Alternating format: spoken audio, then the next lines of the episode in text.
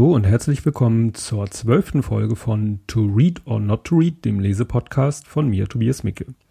Ja, zunächst der Rückblick auf die letzte Folge, die war, ja, soweit ich das sehen kann, an den Downloadzahlen ein großer Erfolg, was ja auch kein Wunder ist, weil natürlich nicht wenige oder weil einige Twitter-Promis, so nenne ich sie mal, mein Tweet retweetet haben, ähm, weil ja das Buch von Alexa Waschkau, also der Dame Hoaxilla, der Hoax Mistress, äh, übersetzt wurde und sogar Edzard Ernst selber hat den Tweet, also mein Tweet dann retweetet und das führt natürlich dazu, dass doch ein paar mehr Leute sich die Folge anhören. Ich kann leider nicht sagen, ob sie, wer sie ganz gehört hat, aber es ist schon mal so ganz schön und das bringt mich zum Punkt, äh, dass ich letztes Mal vergessen habe, dass ich eigentlich ein bisschen was über, ja, Statistik, also Downloadzahlen erzählen wollte. Das wollte ich aber am Ende der Folge machen, damit alle anderen, die es nicht interessiert, abschalten können. Ich hoffe, ich denke diesmal dran.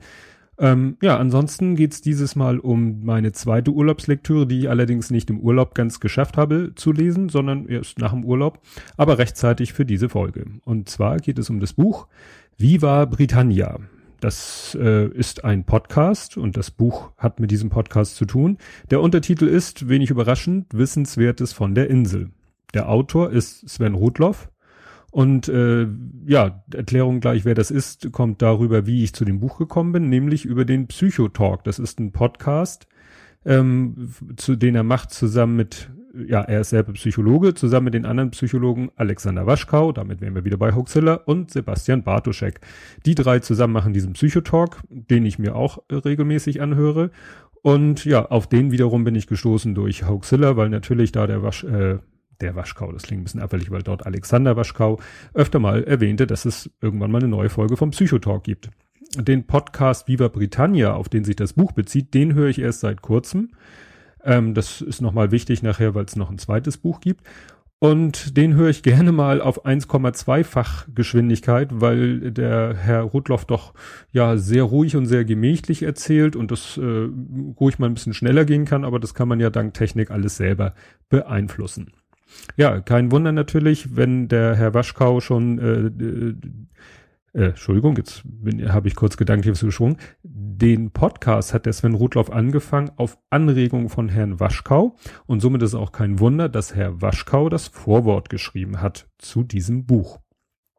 Kommen wir jetzt mal endlich zum Buch selber. Das Buch ist, bildet eigentlich den Podcast ab und zwar so die ungefähr die ersten 25 Folgen des Podcasts.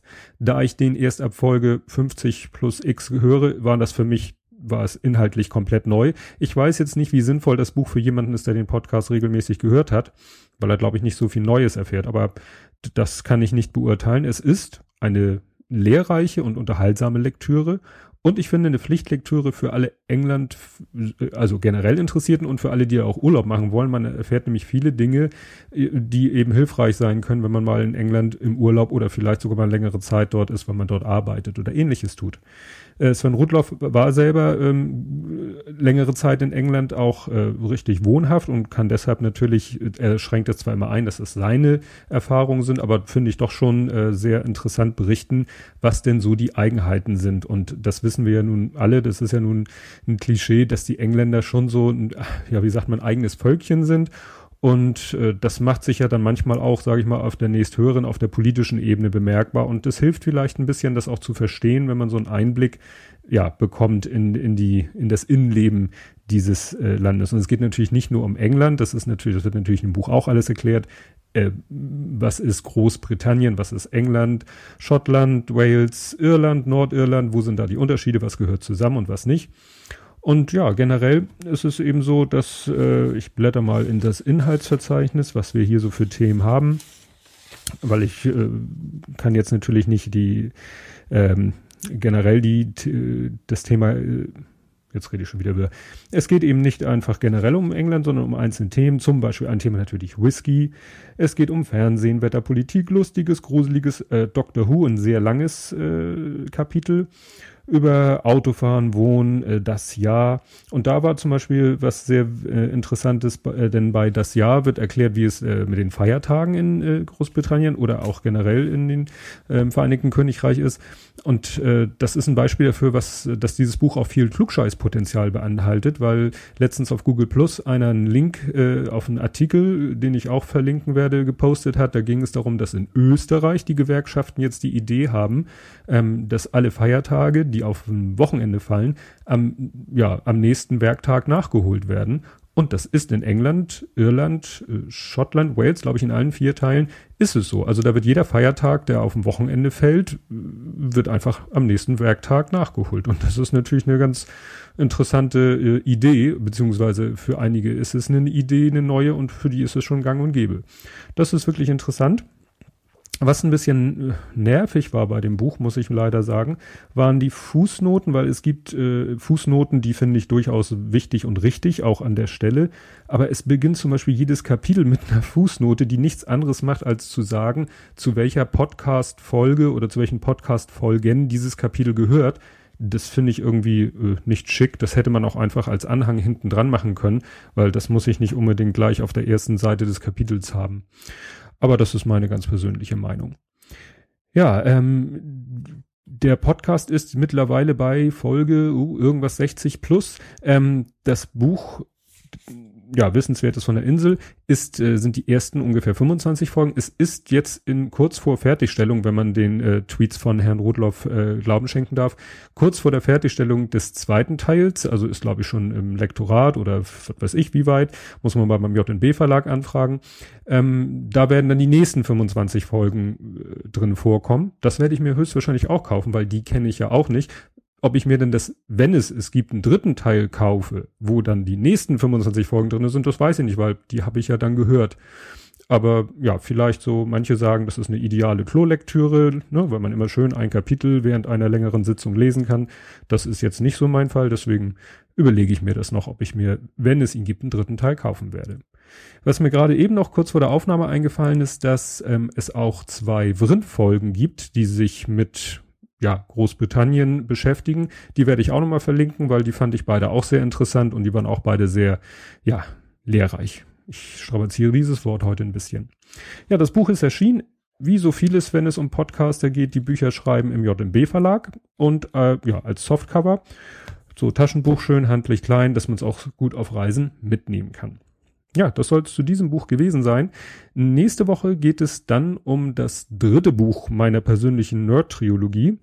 Und bis dahin, tschüss. Aber wer jetzt noch zuhören möchte, es geht noch ein klein bisschen weiter. Ist nur für die Zahlenfreaks unter euch, so wie ich einer bin. Also äh, ich habe ein bisschen Statistik gemacht über die ersten zehn Folgen. Die ist jetzt schon eine Woche alt, die Statistik, aber nichtsdestotrotz.